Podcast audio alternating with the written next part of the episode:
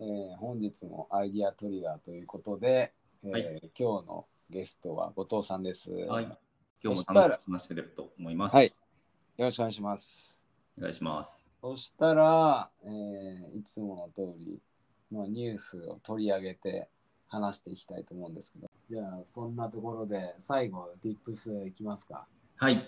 行きましょはい。で、じゃあ、後藤さんの方で、なんか、あるというところですかう。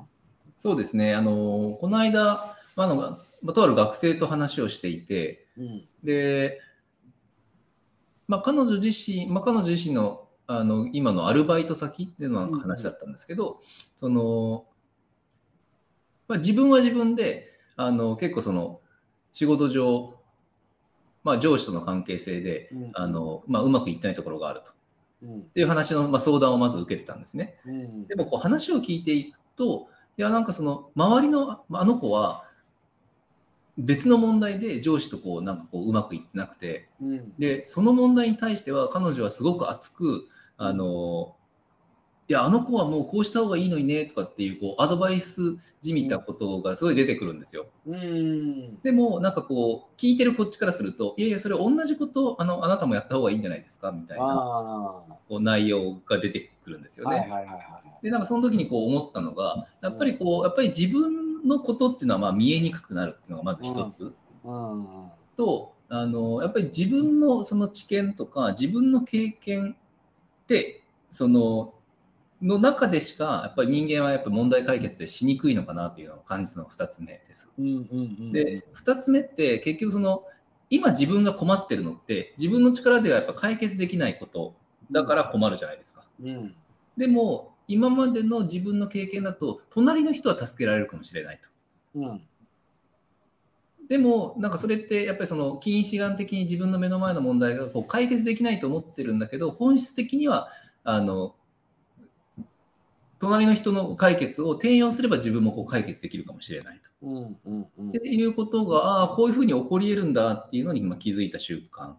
あ瞬間でしたと。うんなので、あのまあ、ちゃんとやっぱりそのなんか困ってる時にはその自分のお経験とかを、まあ、第三者にちゃんと見てもらってうんで、まあ、その自分のせ世界をちょっと広げることあとはそのメタ的に自分を見つめ直してみることっていうのは非常に大事だなとうんいうのを、まあ、ちょっと改めて感じた次第ですね。うんなんかあれですね、こう、ふと聞いてて、はい、録音とかしてもいいかなと思いましたね、そういうのを。あーうん結局やっぱり相手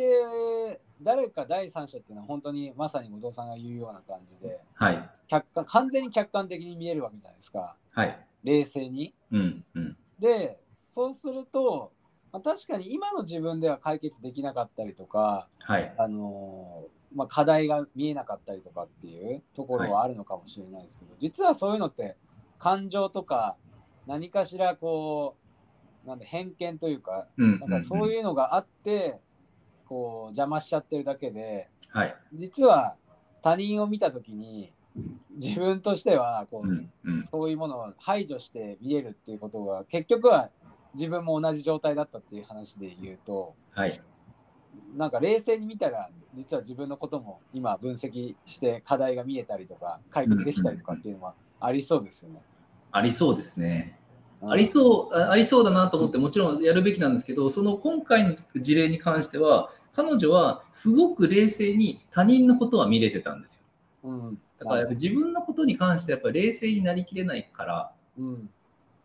ていうのはな人間あの多かれ少なかれあるのかなっていうのをなんか感じましたねうん、なんでろそういうふうに、まあ、第三者と、はいあのーまあ、ある人のこと、えー別の人のことを話してるのを取っておくとうんうんうなんかん改めて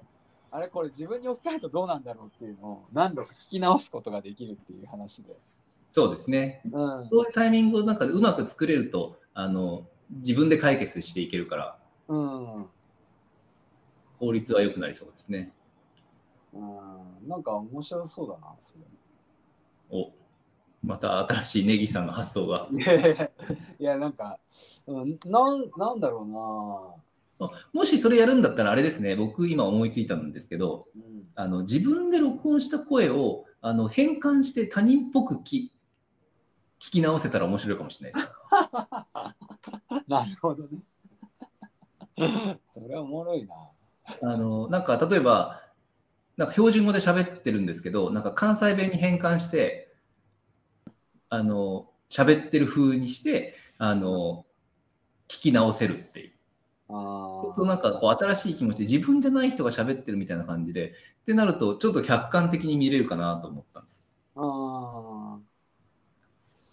ー。なんかでもそれは面白いな。あのーそういう誰かのこ人に対しての、は何い、かこうアドバイス的なものうんうん、なんかこの人ってこういうところがあってでも私はこういうことをした方がいいと思うんですよねとかこういうところがうん課題だと思うんですよねみたいなのがまあ人それぞれいっぱいあるわけじゃないですかはい。なんかそういうのって面白そうだなと思ってう単んう純んうにんなるほどねあーまあそっちも確かに面白そうですね。今の話ってその他人へのアドバイスみたいなのをずーっとためためていくってことですよね。そうそうそうでそれがなんか回り回って結局自分に跳ね返ってくる。 そうそうそうそう確かに確かにそれは面白いあの他人にアドバイスしまくっていくでもそれを全部自分になんかこうバックキャストするんですよねそうそうそうであとまあ他人が本当にまさに、はいあの誰かのことを言ってるのもあの聞けるし、うんうんうんうんなんかなんかおもろいなそれ他人へのアドバイスプラットフォームを作るってことですねうん、そうそう。で、なんか、こう、気づいたら、はい自分が、あの、言ってた他人に対する話が一番染みてたりとかすると面白。はいい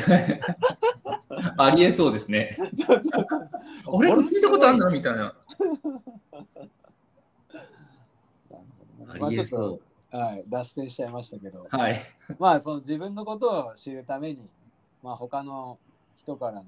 あの話を聞くっていう、うん、そういうのが、まあ、大切ってことですよね。そうですねそういう機会はやっぱりこううん設けた方がいいんじゃないかなというのを気づきでした、わ